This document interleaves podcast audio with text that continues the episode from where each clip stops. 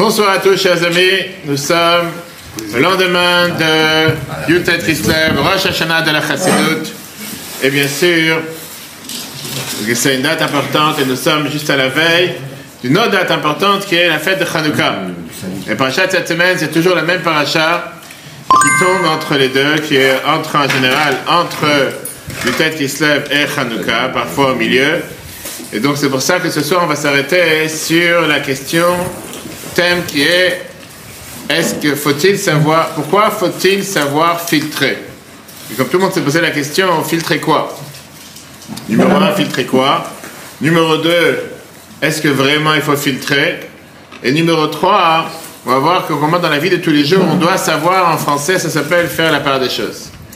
On doit savoir toujours ouvrir le cerveau réfléchir, méditer et se dire que pas tout est à prendre, pas tout est à avaler, pas que dès que quelqu'un il entend une nouvelle ou quoi que ce soit. Il faut savoir mettre un filtre. On va voir c'est quoi cette importance de ce filtre, pas seulement dans le monde extérieur, mais surtout dans le monde de chacun d'entre nous, à l'intérieur de chacun d'entre nous. Pourquoi on a besoin de mettre ce filtre et comment ça nous aide pour pouvoir surmonter toutes les difficultés et surmonter toutes les épreuves? Et quel rapport avec la paracha cette semaine? C'est très très simple. Cette semaine, on vient avec le personnage qui est celui qui a le plus souffert dans l'histoire, qui s'appelle Yosef, qui a énormément souffert et que néanmoins il a réussi à devenir le vice-roi d'Égypte. Venu le vice-roi d'Égypte, pas parce qu'il a eu un coup de baguette magique, mais bien au contraire, parce que sa manière de voir les choses, toujours été sa manière, euh, voilà, bravo, tu as déjà fini le cours, donc on peut rentrer à la maison. Et donc, sa manière de voir les choses, c'était une manière qui était totalement différente de tout le reste, et c'est ce qui a fait que la Torah nous dit sur Yosef, pas seulement que c'est un tzaddik, mais c'est Yosef un mashbir, c'est Yosef ish matzliach, quelqu'un qui réussit. C'est la raison pour laquelle le peuple juif est appelé Noé Katzon Yosef, nous sommes les enfants de Yosef. On a aussi un devoir d'agir en la sorte. Donc sans plus attendre, l'histoire avec un professeur d'université à Cambridge qui est passé parmi ses élèves et qui leur a donné une feuille blanche avec un point noir. On parle régulièrement. Il est parti chez le premier élève et lui a dit Qu'est-ce que tu vois? L'élève s'appelait Ethan et lui a dit un point noir. Il est parti chez le deuxième élève et lui a dit Qu'est-ce que tu vois? Il a dit un point noir. Il parle chez son troisième élève, JC, il lui dit Qu'est-ce que tu vois? Il dit un point noir. Et ainsi le quatrième. À la fin, il perd sa, il perd sa patience. Il dit C'est bizarre. La feuille est totalement blanche, mais la seule chose que chacun voit, c'est le point noir. Il faut changer de lunettes. Aujourd'hui, on va voir que combien parfois on ne réalise même pas le potentiel qu'il y a dans la vie de chacun d'entre nous, et combien parfois on ne fait pas attention aux opportunités qui se présentent devant nous en tant qu'être humain et en tant que juif. On va voir comment d'un côté on a le devoir de regarder le monde avec des yeux grands, des grands yeux, mais comment on doit faire attention de ne pas, de pas dévier de la route et ne pas dérailler, qui parfois il suffit d'un petit caillou sur la rail pour perdre le contrôle. Pourquoi tout ça? Premier verset de la paracha de cette semaine. Vayeshev Yaakov, Be'eretz Megur Avi, si tu veux fermer la porte, moi c'était le chaud. Be'eretz Megur Avi, Be'eretz Kenan. Yaakov, il a, chapitre 37, verset 1, il est, il est, il est, il est parti, il s'est installé dans la terre de où ses parents habitaient, la terre de Kenan. A priori, tu vas me dire, ok, commence une nouvelle histoire. Troisième patriarche. La semaine dernière, à la fin de la paracha on a parlé longuement sur les descendants de Esav, son grand frère. Et donc, puisque la Torah elle a parlé du grand frère, maintenant elle parle du petit frère, même s'ils ont inversé les rôles, il a pris le droit d'aînesse, bien sûr, vous avez les cafés, les terres. Et donc, on a vu la semaine dernière comment on a fini la paracha. Voici les descendants de Esav. Esav, c'est Edom. Esav s'est marié, il a pris ses femmes des filles de Kenan, Ada, à Olivama, etc., etc. Donc, puisque tu m'as raconté l'histoire de avec qui s'est marié? Esav, qui étaient ses copines, qui étaient ses compagnes, qui étaient ses concubines, qui étaient ses femmes officielles, qui étaient ses femmes non officielles. Comme on sait très bien qu'il a fait tellement de bêtises. La Torah vient, elle te dit, mais non, on continue sur la grande famille. Et on commence à parler de Yaakov. Et sincèrement parlant, la question qu'on se pose ce soir, est-ce qu'on en a vraiment à faire Est-ce que vraiment on a. Ça nous dérange de savoir qui étaient les femmes d'Esav Qui en parle? À part la paracha de la semaine dernière, personne ne sait. Je demande à n'importe quelle personne comment s'appelait ces femmes. L'essentiel dans l'histoire du peuple juif, c'est Yaakov. Ça, c'est ce qui nous intéresse. Ça, c'est ce qu'on veut savoir. Les enfants d'Israël, les enfants d'Israël, les enfants de Yaakov. Esav, il est secondaire. Et la vérité de savoir avec qui il s'est marié, d'où vient sa femme, pas, forcément tellement intéressant. Rashi parle de cette question, commentateur de la Torah. Rashi vient et te dit, une fois que la Torah a parlé des endroits où habitaient Esav et ses descendants, qu'il n'était pas tellement important, la Torah elle te dit ça comme, on va dire, comme, euh, comme euh, préalable, comme introduction à l'histoire de Yaakov. Et donc, on n'a pas vraiment besoin de savoir qu'est-ce qui se passe avec la famille d'Esav. À part le fait que, oui, c'est la familiologie. Ça, se dit en français. C'est la généalogie de Yaakov, etc.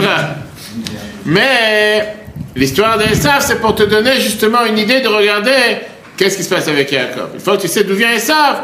Maintenant, tu vas savoir d'où vient son frère. Et pourtant, ils étaient deux frères. Et c'est pour ça que la Torah, elle te dit, pas de manière tellement détaillée. Elle te dit en cours d'où vient Esav différent de Yaakov, que là on rentre dans tous les détails, etc. Et Rashi vient et te dit, de quand on compare la période depuis Adam jusqu'à Noach, on a vu qu'on parle chaque année, la paracha Bereshit, une, une, euh, une période qui dure mille ans. Qu'est-ce qui s'est passé dans ces mille ans? Maintenant, on n'en parle pas. Presque pas, on ne sait même pas au courant de ce qui s'est passé.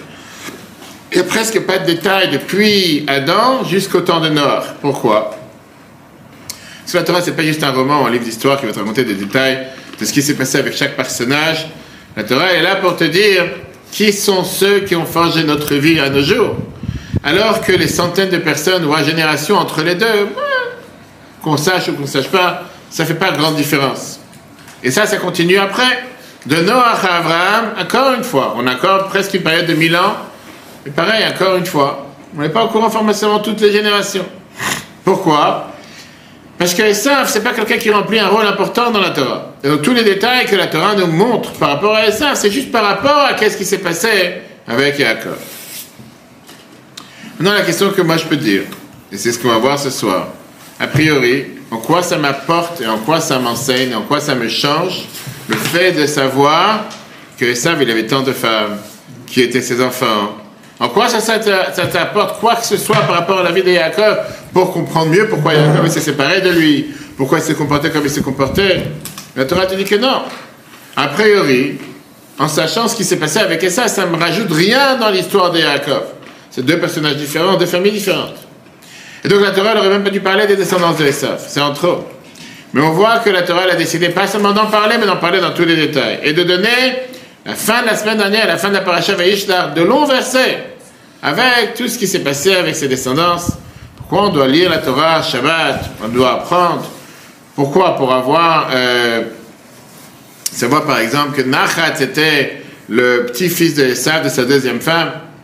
Next, comme on dit. il avait plusieurs femmes, il avait plusieurs enfants, avec certains il s'est marié, avec certains il s'est pas marié. Passe à autre chose. C'est pas vraiment ce qui nous intéresse. Et surtout que la Torah commence à continuer le dernier paragraphe avec lequel se termine le parasha Vaishlach Torah te donne toute une généalogie de huit générations de rois des descendants de Esav. Pas du roi Shaul, pas du roi David, des descendants de Esav. Rachid te dit que la dernière génération de rois, c'était de l'époque du roi Shaul, des centaines d'années plus tard, onze, qu'on appelle ça dans euh, le onzième siècle avant l'ère commune. Encore une fois, je ne sais pas pourquoi tu me racontes ça. À la rigueur, on aurait pu, on aurait pu, comme on appelle ça, effacer ces paragraphes et se consacrer à autre chose. Rachid te dit, c'est quoi ces rois, les descendants d'Esav, des centaines d'années plus tard? Ils font même pas partie de la généalogie de Jacob, ils sont totalement autre chose. Et donc on est bien obligé de dire que quand la Torah, elle vient, elle te donne des détails en long et en large, il y a quelque chose. Il y a quelque chose derrière. C'est pas juste que la Torah te met un verset comme ça en plus, et c'est pas un verset, c'est plusieurs versets, c'est des dizaines de versets. Il y a quelque chose qui dérange. Il y a quelque chose qui fait que la Torah veut passer ici un message. Et c'est pour ça qu'on va voir aujourd'hui, on va entrer dans le monde mystique, puisqu'on a beaucoup de personnes mystérieuses. Le devoir de comprendre, après la Kabbale, d'après la Chassidoute, on est le lendemain du 19 qui se lève, cette révolution planétaire qu'a fait la Chassidoute dans le monde. Essayer de comprendre qu'en réalité, Yaakov et Esav, c'est chacun d'entre nous. Chacun d'entre nous, on a à l'intérieur de nous, dans cette bipolarité que nous avons, une partie de Yaakov et une partie de Esav. D'abord, essayons de voir dans l'humanité, dans le monde, qui représente Yaakov et qui représente Esav, et ne se focalisons pas seulement sur cette famille qui a eu des enfants, qui après, ils ont fait ce qu'on appelle une, une, une, pas une, euh, une relocation, comme on dit ça, qui se sont redéplacés, qui se sont... Relocalisation. Relocalisation, merci. Comme on va avec West quand tu vas prendre la mauvaise route, d'un côté dire reviens encore dans la route. Et ils ont déménagé à Canaan. Et la réalité, elle est que l'histoire de Jacob et d'Esav, c'est une histoire qui continue jusqu'à nos jours. C'est une histoire qui continue jusqu'à nos jours, comme on va voir que l'histoire d'Esav, l'histoire de ses enfants, c'est énormément important et vital pour pouvoir comprendre l'histoire de Jacob et comprendre notre vie. Pour ça, on va écouter quelques versets, quelques mots que Jacob a dit à Esav la semaine dernière. Dans cette fameuse rencontre, quand il s'attendait à se préparer à la guerre, on a parlé longuement comme quoi il s'est préparé avec les trois différentes manières. La prière, la guerre et... Les cadeaux. Les cadeaux, exact, la diplomatie. On en a parlé longuement dans la conférence de samedi soir. On peut écouter sur Torah.fr. C'était au moment où Yaakov il est revenu de la maison de Lavan avec sa grande famille. Il a entendu que Esav il arrive avec des troupes armées, 400 hommes armés. Et il s'est préparé avec les trois moyens. C'est devenu une rencontre romantique parce que Esav il est tombé sur le cou de Yaakov, il l'a embrassé. Même si on a vu dans la Rashi qui te dit que c'est pas vraiment il l'a embrassé sincèrement. Il voulait savoir s'il n'y avait pas des bijoux sur lui, comme ses ancêtres. Et de là, on apprend cette haine qu'ont certaines nations, peuple juif, que quoi qu'il arrive, il y aura toujours cette haine contre nous. Mais en tout cas, à la fin de cette rencontre, Esav dit à Yaakov, cher ami, viens habiter avec moi. Viens habiter dans mon terrain. Yaakov, il refuse parce qu'il craint qu'il y ait des mauvaises intentions de son frère. Et à la place, il répond à Esav la phrase suivante, écoute bien les détails, chapitre 33, verset 14. Et ça m'invite Yaakov à venir avec lui. Et Yaakov lui dit, Baruch Hashem, grâce à Dieu, j'ai beaucoup de petits-enfants, j'ai beaucoup de troupeaux, et j'ai beaucoup de bétail. Je ne peux pas me dépêcher avec eux pour aller te rejoindre, et pour essayer de te rattraper, tu marches trop vite. Tu avances trop vite. À la place, toi avance. Moi, je vais prendre mon temps, et qui sait, peut-être un jour, on va se rencontrer à. Quand est-ce qu'ils vont se rencontrer? Viens Rashi. Rashi te dit, Yaakov, il a fait exprès de lui donner un large chemin. Et c'est une des leçons qu'on apprend ça, au passage dans la halakha. Que quand quelqu'un, un inconnu, te demande ton adresse ou quoi que ce soit, c'est pas forcément tu as besoin de lui dire l'exacte adresse. Je vais lui dire telle rue, tel quartier. En attendant, toi, tu es déjà rentré chez toi, lui va te chercher là-bas. C'est un ça. Pas obligé de donner les. Mais Yaakov, il a essayé, on va dire, de se, dé, de se dé, dé, débarrasser de son frère, mais avec intelligence. Il a eu peur, il a eu peur de se rapprocher de lui. Et donc, il a donné une réponse qui n'est pas claire. Il a dit un jour je viendrai te voir, un jour je vais te voir à la maison. Mais il n'a pas voulu lui donner ni un temps, ni une horaire, ni quoi que ce soit. Parce qu'il n'avait pas du tout l'intention de se mettre en danger, ni lui, ni sa famille. Mais Yaakov ne dit pas des mots en vain non plus. Il ne va pas dire je viendrai te voir demain, et c'est juste pour mentir. Il voulait vraiment, il avait vraiment l'intention d'aller voir Esav. Rachid dit que Mashiach va venir. Pour essayer de se sauver d'un danger de vie, il a donné une réponse ouverte, en sachant qu'il n'a aucune intention aujourd'hui d'aller voir Esav. Mais il a dit que, il a fait l'allusion à Esav que dans le prochain futur, je viendrai te voir, viendrai te voir et il a même dit quand. Il s'avère que la Torah nous raconte sur les voyages de Yaakov, comment il est parti en Canaan, en Israël. La Torah ne parle pas d'une histoire qui s'est passée il y a des milliers d'années, mais une histoire de notre vie d'aujourd'hui. Une histoire que le dernier chapitre de cette histoire est en train d'être écrit. Et Yaakov, il a voulu justement en disant à Esav, va vol Adonis Seir, j'arriverai chez mon maître, parce qu'il a appelé son frère chez son maître, à Seir, dans la venue de Mashiach. Jusqu'à là, l'histoire de Jacob est encore en train de se dérouler, c'est une histoire qui n'est pas encore finie, c'est à suivre à chaque fois. Dans les, dans les comics que tu lis tous les soirs avant de dormir, c'est écrit à suivre. Qui seront les derniers acteurs de l'histoire? Jacob est décédé. Ses enfants, ses petits-enfants, ses arrière-petits-enfants, ils sont plus en vie. Alors, qui est ce Yaakov qui va rencontrer Esav à la fin des temps? Ah, je te dis, c'est ce que Yaakov il a promis. Maintenant, qui nous sommes? Sommes-nous les enfants de Yaakov ou les enfants d'Esav Un doute. Non, mais tu as le droit de douter, pourquoi pas? Qu'est-ce que tu sais pas? Tu sais pas quoi? Tu sais pas si c'est les enfants de Yaakov ou les enfants d'Esav Je sais que Yaakov, est parti en Israël. Esav, on sait d'où il a été. Ah, Une seconde. Les peuples juifs, c'est quoi? C'est les enfants de Yaakov ou les enfants d'Esav Alors, c'est quoi le doute? Oui, mais en soi, c'est des frères. Et alors, qu'est-ce qu'on en a à faire Yaakov s'est pas marié avec 50 000 femmes comme Esav. L'histoire de Yaakov, c'est pas une histoire d'une personne dans certaines circonstances, dans un endroit, mais c'est le rôle, le- la mission de Yaakov qui continue le chemin tracé par les patriarches Abraham et Yitzhak de dévoiler la divinité sur terre. Et nous, on continue ça. Et donc, au final, Esav et Yaakov font partie de la grande image de ce qui se passe dans le monde. Qui est Esav? Maintenant qu'on essaie de comprendre d'abord c'est quoi le rôle de Yaakov et qu'est-ce qu'on doit remplir comme mission sur terre, essayons de voir c'est quoi le rôle de Esav. On ne parle pas ici d'un enfant voyou, chevelu, poilu, comme la Torah nous dit, qui, a vécu, qui était roux, qui a vécu il y a quelques milliers d'années. On parle ici d'un symbole fondamental qui est arrivé dans chacun d'entre nous. Dans le premier chapitre, qu'on a dit à l'heure, qu'on mentionne les huit rois de Edom, Rachid te dit que en contrepartie, Dieu il a fait mis aussi huit rois du peuple juif qui se sont propagés, qui ont été reconnus par leur action et par leur, leur, manière comment ils ont dirigé le peuple juif. Pourquoi la Torah de nous mentionner les huit rois de Esav? Qu'est-ce qu'on apprend de Quel message on peut apprendre? Pour ça, il fallait rentrer d'abord dans les secrets de l'humanité et dévoiler comment dans ces versets que la Torah nous mentionne se passe, se cache un message qui n'est pas seulement actuel pour aujourd'hui, un, message profond, mais c'est un message qui est vital pour la réussite de chacun d'entre nous. Et ça, c'est ce que vient la Kabbalah et la Chassidut. Parce que la Chassidut vient te montre que les rois de Edom, en vérité, ce sont des forces spirituelles profondes, qu'on ne peut pas comprendre avec notre logique matérielle. Et pour les comprendre, il faut d'abord essayer de comprendre quelques notions kabbalistiques qui sont dans un monde totalement déconnecté pour certains et pour d'autres, le monde réel dans lequel ils vivent tous les jours. Monde de la mystique. D'après la Kabbale, en deux mots, et dans la foi juive, on sait très bien que le monde, il y a ce qu'on appelle les mondes matériels et les mondes spirituels. Qui veut dire, en règle générale, le monde n'aurait pas dû exister. Puisque Dieu, on dit dans la Torah, que la gloire de Dieu remplit le monde entier. entier. Si Dieu est présent partout, comment le monde peut exister? Et donc, le monde qu'on a aujourd'hui, c'est un monde qui est la version, la mise à jour de 2.0. Comme aujourd'hui on en tient Apple 17.2 et chaque deux jours tu as encore une mise à jour à faire, et tu te dis mais je viens de faire la mise à jour hier, qu'est-ce qu'il y a encore une mise à jour? Tu te demandes qu'est-ce qu'ils ont que ça à faire tous les jours de mise à jour? 2.0. En deux mots. Le monde, comment il est aujourd'hui, il est totalement différent de sa première version. Ou le monde que nous connaissons aujourd'hui, et qu'on fait partie intégrale de ce monde, il a été créé de cette manière juste après sa première mise à jour. Sans cette mise à jour, le monde n'aurait pas pu tenir. Comment on appelle ça en hébreu? Tau et Tikkun.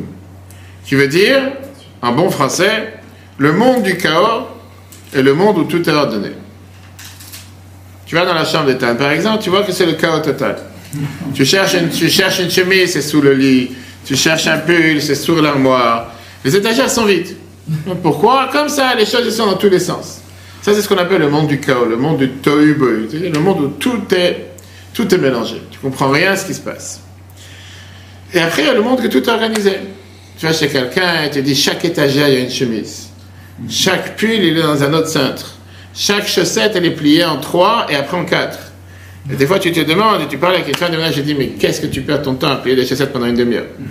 Et des fois, je dis aux enfants, je fais, fais deux ensemble, tu mets une boule, tu mets dans la trier, c'est 10 minutes par paire de chaussettes, c'est rien d'autre à faire dans ta vie. Il y a des gens, c'est chaque chose faut surtout pas mettre une cravate sur une autre, que ce soit plié à deux, après en trois, après sur le côté. Il y a des gens comme ça. Rabbi Chaim Vital, qui était l'élève du Harizal, il donne une explication à ces deux mondes. Il te dit comme ça, mais avant ça, on va voir comment Rabbi Chaim Vital, qui est le qui est celui qui a écrit ce que le Harizal nous dit, il vient et il te dit que dans le monde, on a des ondes spirituelles. Et pour comprendre ça, que toutes les explications physiques qui existent dans le monde, c'est seulement un analogue par rapport au chemin et au cheminement divin qui est totalement déconnecté, on doit réfléchir. Ne pas regarder les choses avec des lunettes en, plastique ou en verre ou en matériel ou quoi que ce soit, mais des lunettes spirituelles. Qu'est-ce qu'il te dit? Dans Etzraim Sha'ar Klalim, la première, deuxième chapitre, de Chaim Vital, qui était l'élève principal du Harizal, qui est décédé en 1620 à Tzfat, en Israël, c'est dit que le monde, c'est un monde mystique, dans lequel Dieu a décidé d'envoyer sa divinité pour donner, donner naissance à ce monde. Mais pour comprendre qu'est-ce que sont les rois de Edom, qu'on a vu les rois de Esav, comme on l'a dit tout à l'heure, il faut d'abord comprendre que ce monde, il y avait sa première version, sa version antécédente qui n'a pas marché, et la version actuelle où laquelle le monde se maintient. La Kabbalah te dit qu'au départ, quand Dieu a créé le monde, il y avait ce qu'on appelle Olamato, le monde de Toiboy, qui veut dire le monde du chaos. C'est un monde qui ne pouvait pas supporter la puissance divine qui était tellement forte et qui éclairait, et donc, il y a eu cette explosion. On parle pas du Big Bang. Elle a perdu son identité matérielle et elle est redevenue totalement incorporée dans la source spirituelle. Là, Dieu il a commencé à faire ce qu'on appelle un Olam Atikun, un monde réparé. On voit ça dans les cours de Tania tous les semaines qu'on peut écouter, ils sont très très riches. La différence entre Chesed et Gvura. Chesed veut dire la bonté, Gvura veut dire de la rigueur. Est-ce que bonté en abondance, sans limite, c'est du bien? C'est la plus pire catastrophe qui peut exister. T'as un volcan qui éclate et dit tiens maintenant je vais arroser tout le village avec de la chaleur, chauffage, tout le monde va.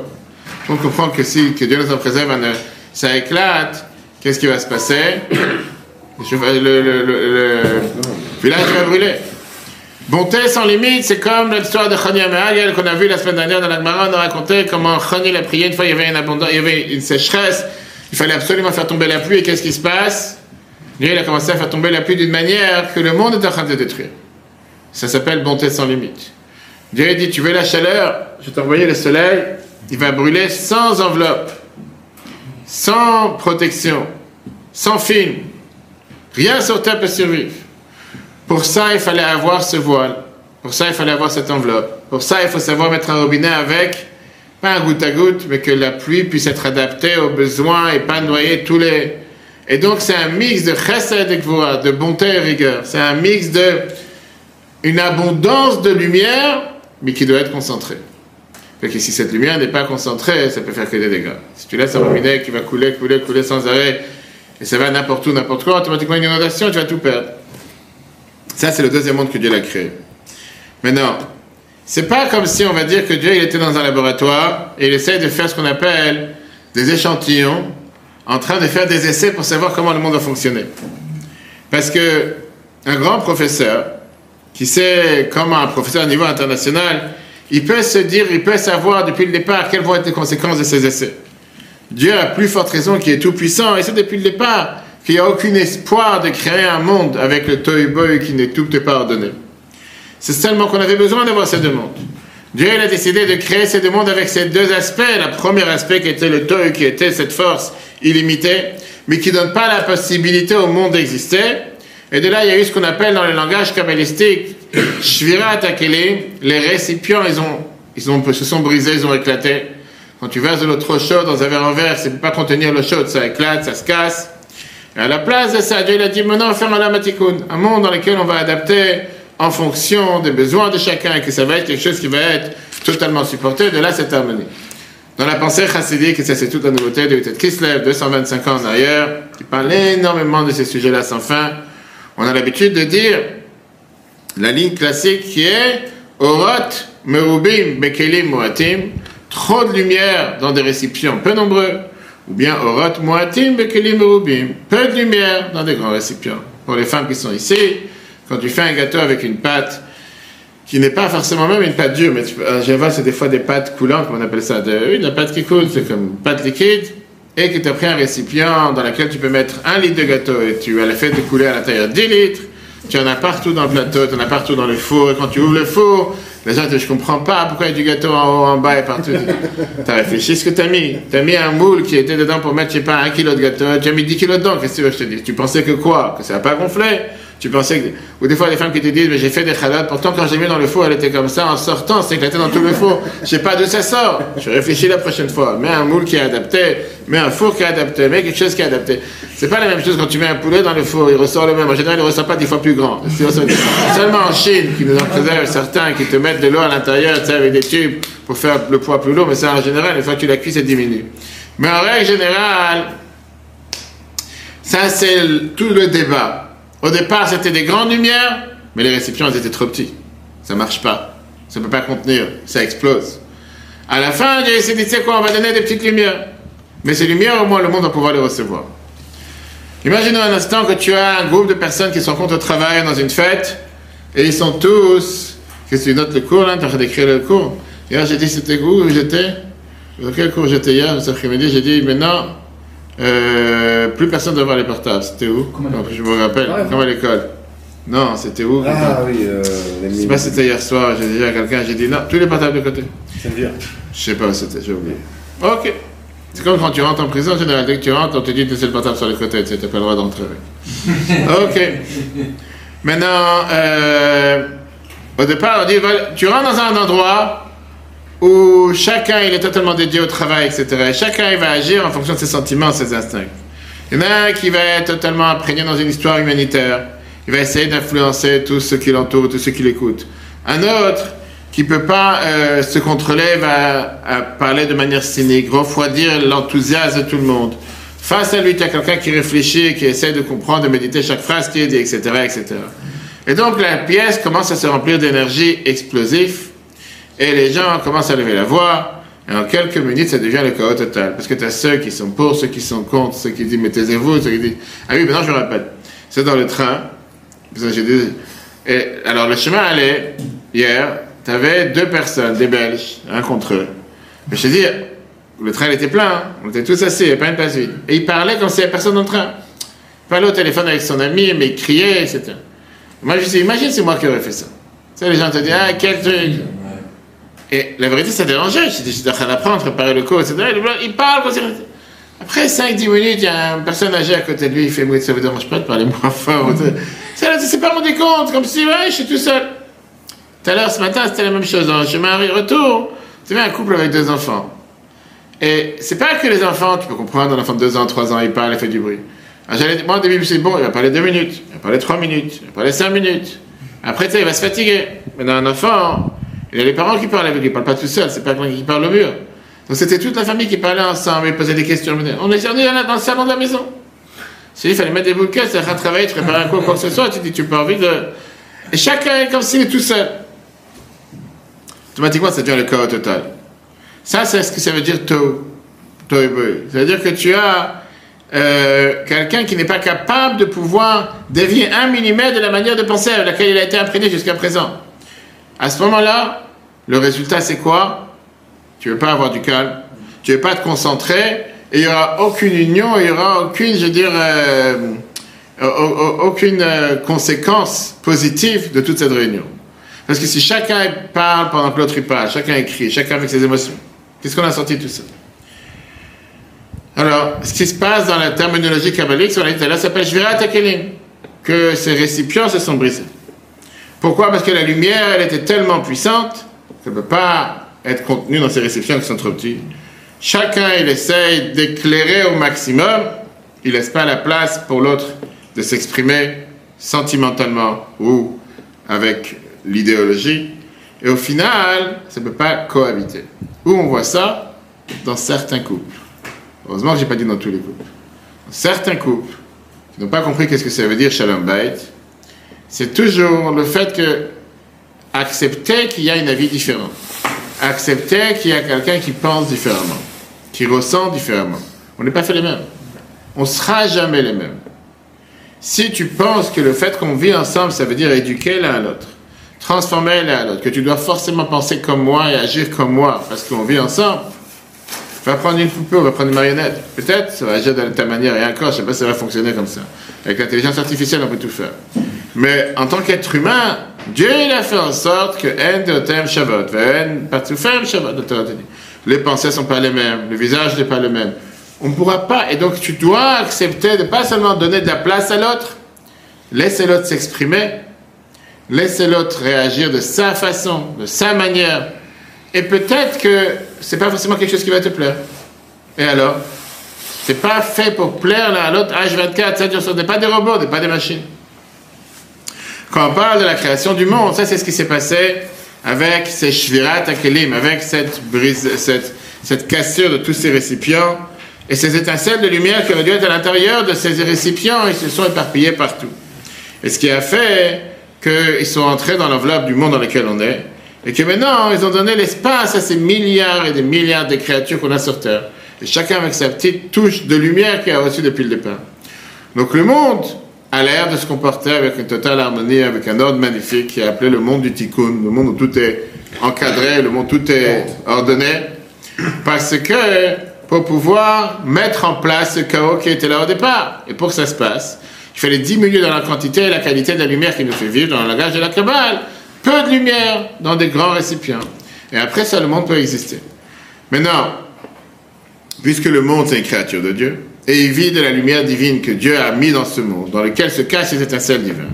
C'est pour ça que ces étincelles qui sont tombées depuis le départ attendent que quelqu'un vienne les ramasser, vient les réveiller, vient les relever pour les utiliser et les replacer au bon endroit. C'est comme un puzzle que tu as eu avec 500 000 morceaux. Maintenant que le puzzle est parti partout, chacun vient prendre un morceau du puzzle et le remettre à sa place. Et là, on verra l'image générale. Et ça, c'est le travail qu'on fait depuis le début de la création du monde jusqu'à que Mashiach arrive. Maintenant qu'on a compris ce concept qui existe dans la Chassidut, on va voir comment ça se passe avec Yaakov et Esav. Le Noazaken, qui est l'auteur du Tanya et l'auteur de la Chassidut Rabat, qu'on a vu il y a 225 ans, libéré de prison hier, avant-hier, le 19 qui se lève, je ne dis pas seulement que Esav lui-même, il vient du monde du Toy, du monde du chaos, mais que même toute la généalogie des arbres, des rois de Esav, les descendants de Esav, vient de cette même racine. Chacun se bat pour pouvoir régner jusqu'au dernier jour. Et quand il est mort, il cherche à avoir un remplaçant tout de suite. Et pareil, le prochain, il tient le pouvoir jusqu'à sa mort. À ce royaume de Edom, il y avait ce qu'on appelle une stabilité politique, comme à l'Empire russe au XXe siècle. A certains endroits, il n'y a jamais d'élection. Tranquille, c'est de père en fils, ça va. D'accord. Pour Yaakov, Yaakov vient représenter ce qu'on appelle le monde détruit, le monde du chaos qui est réparé. Alors qu'Esav te montre le monde de Toy qui est totalement chaotique, Yaakov vient te faire remarquer que Esav, en réalité, il faut le canaliser, il faut le mettre avec un certain créneau, avec un certain horaires. Le train, il part à 10h, 10h17. Alors, je me suis pourquoi 10h17 et pas 10h15 Pourquoi 17 Pourquoi 19 c'est quoi ce. Comme s'il est vraiment arrivé à 17, et à 3 minutes plus tôt. Qu'est-ce que ça dérange de mettre des choses fixes? 20, 15, non, 17. L'autre, c'est 23. Qu'est-ce que. À quoi tu joues? C'est comme si tu dis l'avion, il part. Je sais pas, l'avion, il part pas à 45, l'avion, il part à 52. Ça fait une différence. Quelqu'un regarde, ah, 52, là. C'est pour dire c'est quoi, on a canalisé chaque chose. On n'est pas en train de justifier ce qui se passe avec Esav. Esav, il a voulu tuer Yaakov, parce qu'il n'a pas voulu accepter cette croyance monothéiste que Jacob a fait passer à travers toutes les générations avec toutes ses mauvaises actions. Et ça, il n'a pas agi, c'était un rachat, clairement. Mais la Chassidut explique qu'il faut savoir regarder la couche, qui, la personne derrière la couche qui vient te cacher quelque chose, cette enveloppe qui vient te voiler parfois qui est la personne à l'intérieur. Au final, et ça représente les lumières divines tellement hautes qui sont descendues sur terre mais qui sont descendus de manière traumatique, sont descendus de manière avec, une telle, avec un tel, qu'on appelle ça une montagne russe, ou avec une telle euh, descente rapide, comme ça dans les roller coasters, etc., qui a fait une catastrophe, qui fait un accident parce que c'était pas adapté à la vitesse. Les freins ont lâché, comme on dit. Quand tu as une muraille qui tombe, la plus grosse pierre, celle qui était au-dessus de la muraille, quand elle tombe, elle tombe très très loin. Et au final, c'est parce qu'elle était très haute, et c'est pour ça qu'elle est tombée très loin. Pareil avec Esav. Le fait qu'il a une telle méchanceté physiquement, c'était une antithèse totale à ce qu'il aurait dû représenter. Sauf que ça s'est mal passé. Et concrètement, c'est ce qu'on appelle à l'envers de tous les côtés. De l'Akdusha, la sainteté la plus élevée, jusqu'à son aspect physique, matériel qui était le plus éloigné. Pourquoi? Parce que personne s'est occupé à recadrer, à remettre en place le poste que les pièces soient chacun à sa place. Ces étincelles divines qui se sont éparpillées partout n'ont jamais été réunies. Et on peut les trouver dans tous les différents endroits. Et c'est ce que la Kabbale nous explique, comme quoi Dieu il a éparpillé ces étincelles divines dans le monde entier. Chaque objet matériel, chaque chose qu'on utilise pour faire avec ça un mitzvah, on élève cet objet vers la doucha, vers la sainteté. Parce qu'on dévoile cette étincelle divine qui se cache à l'intérieur. À chaque fois que tu prends une pomme et tu fais une bracha dessus, tu élèves cette pomme vers la doucha. Prends un pot de vache, tu fais avec ça des filets dans Sefer Torah et une mezuzah tu élèves ça vers la doucha, tu, tu le rappelles, cette étincelle divin qui est cachée à l'intérieur et que tu laisses éclairer pour le but préalable et réel pour lequel il a été créé. Et ça, c'est la raison pourquoi Dieu l'a envoyé nos neshamot sur terre, notre âme sur terre. Pour dévoiler ces étincelles divines, qui sont éparpillées partout, les rattacher à leur source, par l'étude de la Torah, par les mitzvot. Et c'est comme ça qu'on va reconnecter les dates, reconnecter les ponts et en faire en sorte que le monde va pouvoir éclairer être un monde meilleur. Au moment que tous ces étincelles vont être réparées, à ce moment-là, le monde de la lumière divine sera, le puzzle, il, peut être lié, et automatiquement la lumière divine peut éclairer dans le monde entier. Et ça, c'est ce qu'on appelle la Géoula, la délivrance. Ça, c'est le sens profond de cette rencontre de Yaakov avec Esav. Esav, c'est l'homme mauvais dans l'histoire. Mais comme on a vu tout à l'heure, en réalité, sa personne vient montrer un personnage qui est énormément élevé. Et donc l'interaction avec l'acte du chat qui est à l'intérieur de lui caché, en vérité, c'est une métaphore générale pour l'idée de comment Dieu a décidé d'envoyer la Neshama sur terre dans un corps matériel qui est 100% contre ce que la Neshama veut faire. La Neshama ne veut pas manger, dormir, s'amuser, faire des plaisirs, avoir des plaisirs matériels. La Neshama cherche à servir Dieu, c'est une parcelle divine. Dieu lui dit, tu veux servir Dieu, va dans un corps. C'est totalement le contraire. La Neshama, elle est tellement contente qu'elle est dans le ciel, qu'est-ce qu'elle a besoin de descendre en bas? Je lui dis, la seule manière de servir Dieu, c'est dans un corps matériel. Que ce corps matériel se bat contre l'âme le matin jusqu'au soir. Du lever du jour au coucher, le corps se bat pour ne pas faire ce que Dieu veut. Et ça, c'est le combat quotidien. Et en âme, on a résumé c'est quoi le Tania. Et le Tania, la Moazakhen vient t'expliquer ce combat que chacun d'entre nous a tous les jours. Oui, me lever, pas me lever. Oui, faire ce que Dieu demande, pas faire ce que Dieu demande. Tu as l'âme divine, l'âme animale. Tu as le bon penchant, le mauvais penchant. La lumière, l'obscurité. Chacun, il essaie de gagner. Parfois, l'un, il tombe et l'autre, il se lève. Ça, c'est chapitre 26, c'est là. Et au fur et à mesure, c'est un combat que chaque bataille, c'est une bataille de gagner. Comme la Russie et l'Ukraine. Il n'y a pas de victoire totale. Chaque combat quotidien, c'est un combat de gagner. Si maintenant, ce matin, j'ai réussi à faire une mitzvah, j'ai réussi à abattre mauvais penchant sur ce point-là, peut-être que dans une heure, il va m'avoir. La l'heure d'après, c'est moi qui va l'avoir. Et comme ça, on remonte. Et c'est ça le combat quotidien de chacun d'entre nous. Pourquoi pas avoir une vie facile? On dit que, la Zohar te dit que gratuit, c'était en Égypte.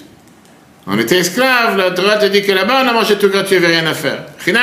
Dieu nous a donné un mérite, mais avec ça un devoir. Ça n'existe pas de recevoir des aides sans travailler. Pas dire ça en France. Ça dans d'autres pays. mais ça, c'est ce que la Torah vient t'apprendre. Ça, c'est ce qu'on a. Regardons comment la Noazakan, elle explique ça dans la Torah de manière magnifique. Maintenant, on comprend pourquoi la Torah nous a raconté toute cette histoire avec Esav et ses descendants. Parce que c'est une partie intégrale de la vie de Jacob. Esav et ses descendants, ce qu'ils représentent, font partie, partie importante pour laquelle nos patriarches et nos matriarches, et nous, on se trouve dans ce monde. Sans Esav et ses enfants, on ne serait jamais arrivé nous-mêmes à notre dernière destination, qui est la Géoula. En deux mots, sans ce tohu sans ce chaos, on n'a pas quoi réparer. Il n'y a pas de mission, il y a à faire sur Terre. Si tout est parfait, s'il n'y a que du bien, s'il n'y a aucun étincelle divin qui s'est éparpillé, s'il n'y a rien de mal, qu'est-ce que tu fais sur Terre Si tu arrives à la maison comme dans le désert, et tu dis, maman, j'ai faim, elle te dit, un chocolat qui tombe, je sais pas, un gâteau qui tombe. Si madame, elle rentre à la maison juste avant Shabbat, elle dit, j'ai pas fait mon Shabbat, t'inquiète, appuie le bouton électrique, tout le repas de Shabbat, il descend sur la porte. Halot, il tombe. C'est magnifique, non? Ça existe chez certains. Tout d'un coup, tu te dis, c'est quoi ce monde? Alors tu vas dire une fois, deux fois, trois fois. C'est pas problème de mérite, c'est qu'à la fin tu te dis, mais qu'est-ce que je suis là? Qu'est-ce que je fais? T'as absolument rien à faire. Aucun effort, aucun travail, tu vois pas le fruit de tes efforts, absolument rien. Nous, on est les enfants de Jacob. On est en train d'écrire encore cette histoire. On continue à écrire l'histoire. Par ça qu'on veut que dans chaque endroit, chaque espace, chaque lieu, Dieu se sent à l'aise. Et les dernières phrases de l'histoire vont s'écrire sur le mont Seir avec la plume de Mashiach. Mais pour l'instant, on voit qu'on n'a pas encore fini le travail. Si on aurait fini Mashiach, il aurait été là ce soir. On espère qu'il arrive ce soir. Maintenant, on va voir quelle est cette rencontre, Jacob avec Esav? Comme le langage de Rabbi, le Rabbi te dit clairement que le but des endroits où Jacob est passé, c'était pas juste pour s'installer dans tel et tel endroit en Israël. Mais comme Jacob, il a dit à Esav, j'arriverai te voir, j'allais te visiter une fois à Seir. Quand, comme Mashiach va venir, on dit ça tous les matins dans notre fila. On parle pas maintenant des endroits où il va vivre. Mais le but de réparer le monde, de rendre ce monde un monde meilleur, et c'est exactement ce qui se passe, pas pour rien, la veille de Hanouka. C'est pour ça qu'on est toujours cette paracha ou la semaine de Hanouka ou la veille de Hanouka. Là vient le gros problème. Le problème, il est, pas tout le monde est fait pour se battre. Pas tout le monde est fait pour réussir. Pas tout le monde est fait pour gagner la bataille. Et tu as des gens que parfois, quand tu leur dis, va attaquer un dealer, le lendemain, il est son meilleur ami. Tu l'entends plus. C'est dit quoi Je vais faire de l'argent facile. Pourquoi je vais l'attaquer un dealer? Pourquoi je vais dénoncer un dealer? Etc. etc. Puisque ces étincelles sont cachées dans une couche qui est tellement grossière, Comment tu es garanti que tu ne vas pas tomber dans le panneau toi-même? Comment tu es garanti que par ça que tu vas aller t'occuper avec des virus à l'usine, je ne sais pas, c'était à Juan, je sais pas où, là-bas en Chine, tu vas pas faire sortir le Covid de 22, 25, 26, 27, 28. Va savoir. D'où tu sais que par ça que tu vas avoir affaire avec des bactéries, tu vas pas devenir malade toi-même? En d'autres mots, quand tu es en train de manger le meilleur repas sur Terre, par exemple, je sais, j'ai pas le plus grand steak qui fait 3 mètres de long et 4 mètres de large, qui te dit que tu vas penser en train de manger ce steak quand tu es en train de l'élever, les étincelles divines qui se cachent dans ce steak pour le remonter à leur source comme Dieu voulait Peut-être tu es juste en train de kiffer matériellement. Et pourquoi pas, tu ne penses pas du tout à Dieu à ce moment-là. Quand tu vas au travail, qui te dit que tu vas maintenant travailler pour éclairer le monde, pour élever les étincelles divins qui se cachent là-bas. Toi, tu vas pur et sain pour pouvoir gagner de l'argent et pour pouvoir avoir un plaisir matériel. Et donc, en deux mots, qui dit qu'on ne va pas tomber? Et là, on arrive à la débat, au titre qu'on a vu au début du cours ce soir, qui est savoir mettre un filtre. Pourquoi l'importance de mettre un filtre? Quel est le but de mettre un filtre? Parce que pas, c'est pas qu'il y a que du mal. C'est pas que ou tout ou rien. C'est pas que où je m'enferme dans la synagogue le matin jusqu'au soir avec un talit qui fait, je sais pas, qui me couvre la tête et je connais personne, je vois personne. Je m'enferme du monde pour ne pas tomber. Ou bien le contraire. Je me mets que dans le monde et j'ai rien à faire avec tout ce qui est le spirituel, le bon Dieu, etc. Non. Viens la Torah te dit, tu sais quoi? On a besoin des deux. On a besoin d'un mariage. On a besoin d'un mariage, dosage, avec un filtre. Et quand tu as le filtre, même le filtre, savoir quel filtre utiliser. Parce que si tu utilises un filtre qui a un tamis pour faire. Pour faire quoi? Tamiser la farine. C'est pas le même tamis que tu vas utiliser pour faire de la viande hachée. Pourquoi pas Tu vois pourquoi pas il n'est pas là, lui il est déjà parti dans, dans, dans l'orbite, il est parti dans la planète Jupiter, Mars, il est parti sur une autre, une autre planète. Revenons à l'exemple que Rachid te dit. Rachid lui-même, il n'a jamais vu c'est quoi un tamis, c'est pas de quoi tu parles. c'est quoi un tamis. Tu parles des gens qui sont nés en 2023 et ça c'est quoi un tamis, c'est pas c'est quoi. Rachid te dit un exemple avec une, un diamant, un diamant, un, diamant qui est caché dans la terre. Maintenant, au départ, c'est très simple. Pour arriver à l'histoire de Yaakov, qui est le diamant, il faut creuser dans la terre avec les pierres qu'est la famille de Mais c'est beaucoup plus profond que ça. Parce que si la seule raison pourquoi Rachid met cet exemple, c'est pour te dire que parfois il y a des choses qui ne sont pas forcément aussi importantes pour nous, mais qu'on doit les balayer pour pouvoir arriver aux choses qui sont les plus importantes. Il aurait dû te dire que pour arriver au diamant, il faut creuser dans la sable, ou creuser dans la terre, et tu arrives aux mines d'or, aux mines de diamants, etc. Mais Rachid te dit de manière beaucoup plus détaillée. Tu dis que d'abord, il y a quelqu'un qui cherche dans le sable après un diamant. Et après, il te dit comment cette personne, il cherche dans le sable jusqu'à ce qu'il trouve le diamant. Et à ce, moment-là, il va chercher les petites pierres qu'il a dans ses mains et il va garder seulement le diamant qu'il a dans la main. Ça, c'est déjà beaucoup plus compliqué, on va dire, que juste expliquer quelque chose de simple. La réponse est que pourquoi Rachid te raconte ces détails-là Pour te dire comment parfois il ne faut pas s'attarder sur les choses secondaires et aller vers le but et la raison principale que tu veux en arriver. Et ça, c'est une des grosses erreurs que la majorité des gens font. Tu arrives à un mariage, tu arrives à une soirée, les gens ils commencent à manger pendant deux heures pendant le buffet. Ils ont vu le buffet, il faut que je goûte à telle assiette, et telle assiette, et telle assiette, et telle cuillère, et telle cuillère, et telle cuillère. Ils ont mangé comme ils n'ont jamais mangé de leur vie. Ils ont complètement oublié que ça, c'était juste l'entrée. Ça, c'était même avant que le mariage commence. Mais maintenant, il y a la soirée qui est essentielle. Il arrive maintenant à la soirée, et avant même que le plat arrive, il y a des choses sur la table. Mais là, il est déjà presque trois quarts ou presque 90% plein. Non, il arrive à voir ce qu'il y a sur la table et s'il dit. C'est ce que je te dis. Il faut bien manger, va faire, faire cavote. C'est important. Ils se sont fatigués, ils ont préparé, ils commencent à manger un plat, deux plats. Arrive le premier plat, il n'a même pas force de toucher. Il repart comme il est parti, il va à la poubelle, pour ça t'as payé 115 euros aussi, je sais pas combien, parce qu'il y avait une carotte debout, deux pommes de terre couchées, un peu de mousse d'un côté, et un peu de, de, de, je sais pas comment ça s'appelle ça, de, de, de pelouse verte sur l'autre côté, avec une feuille qu'on mange. Pas des feuilles, des fleurs mangeantes aujourd'hui qu'on a. Ça, c'est déjà la totale. Là, tu as déjà eu la totale. Et 7 à 7, tu n'as même pas touché, il est reparti à la poubelle. Mais c'est pas fini. C'est pris le deuxième plat. Et ça, la chassidou te donne comme exemple c'est ceux qui vont dans un palais eh, pour voir le roi. Et ils sont tellement émerveillés de ce qu'ils voient au départ, les carrosses, les trônes, les gardes, de chambre en chambre, jusqu'à ce qu'ils arrivent, qu'ils restent à la traîne, au premier rang. Parce qu'ils ont totalement oublié quel était le but. Pourquoi je suis venu ici? Je suis venu ici pour voir les gardes, pour voir... je suis venu pour voir le roi. Pas venu pour le... Discours du rabbi, le rabbi explique, Anna, mais c'est mal, comment nous on a le devoir de ne pas oublier, de ne pas perdre de vue quel est le rôle et quelle est notre mission sur terre. Rashi vient te dévoiler c'est quoi le filtre. En parlant de Esav, on est obligé d'avoir un filtre. Savoir quelles sont les choses importantes et quelles sont les choses qu'on doit rejeter et repousser. Il y a certaines choses que la seule manière de pouvoir les utiliser, c'est en étant totalement objectif. Par exemple, un repas du matin, ou bien faire du sport pour faire attention à sa santé. De l'autre côté, il y a certaines choses que si jamais tu vas pas les utiliser pour la doucha, pour la sainteté, va savoir où ça peut t'emmener. Par exemple, à manger non cachère. Il n'y a rien à tirer, rien à cirer, rien à utiliser, rien à élever dans manger non cachère. Parce que d'après ce qu'on a dit, quelqu'un peut te dire, tu sais quoi? En bas, chez moi, il y a le plus grand McDo du quartier. Il y a certainement là-bas des étincelles divines qui n'ont pas été élevées jusqu'à présent. Va savoir, tous les jours, je vais aller manger au McDo et comme ça, je vais élever tous ces étincelles divines qui sont chez McDo pour les ramener à la à la sainteté. Tu vas te dire non, il y a certaines choses à pas toucher. Certaines choses à pas chercher là-bas. Pourquoi? Parce que si tu penses un instant de dire par ça, je vais manger ce steak non cachère, je vais pouvoir avoir des forces pour prier, et Dieu va être certainement content de ma prière, Dieu te dit, tu ne touches pas. Certaines choses à pas te rapprocher, tu vas te faire que des dégâts. C'est la même chose avec deux personnes, une fois qu'ils ont fait, qu'ils étaient dépendants à l'alcool, je ne dirais pas comment ils s'appellent, ils ont fait une fois un serment, ils ont juré, ils ont juré de ne plus boire. Un jour, ils ont été invités à une fête avec des copains dans un bar local. Ils se sont dit, on y va, on n'y va pas. Tout dépend. Un d'entre eux, il est vraiment en danger. Même s'il est tellement content d'être avec ses amis, mais si ça vaut pas la peine de retomber dans le panneau, je sais que si je vais là-bas, je ne pourrai pas me retenir. Et donc pour ça, son filtre, c'est quoi? Son filtre de dire, cette soirée, c'est pas pour moi.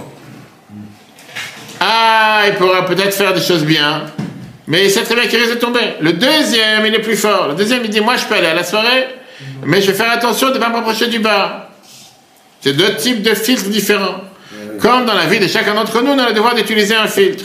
Dans la vie juive, c'est exactement la même chose. Chaque jour, on a des dilemmes importants, on a des difficultés importantes. Et le, le, le secret, c'est pas de s'enfuir des difficultés. C'est pas de dire, je vais en faire plus rien. Sinon, qu'est-ce que tu fais sur terre? Au contraire, c'est de rentrer où il y a des difficultés et chaque fois être capable de pouvoir utiliser le filtre adapté à la situation actuelle. Parfois, on a la capacité de pouvoir trier le bien du mauvais, comme les arrêts du poisson, et parfois, vaut mieux pas y toucher. Parce que parfois tu te dis, c'est de du peine perdue, c'est de la perte de temps, tu vas pas réussir.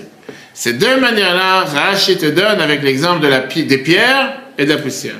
Rachid te dit que la terre, la poussière, le sabre recouvrent le diamant. Mais c'est pas une menace sur le diamant. Alors que les petites pierres, elles, c'est des choses qui sont beaucoup plus graves parce que parfois ils peuvent frapper le diamant, ils peuvent faire du mal au diamant, ils peuvent casser le diamant. Et ils peuvent faire aussi du mal à la personne qui les a dans la main. Dans la phrase, comme on l'a vu, il explique ça. Non, écoutez, Sikhot 15, cette semaine, page 305, 307, c'est une mine d'or.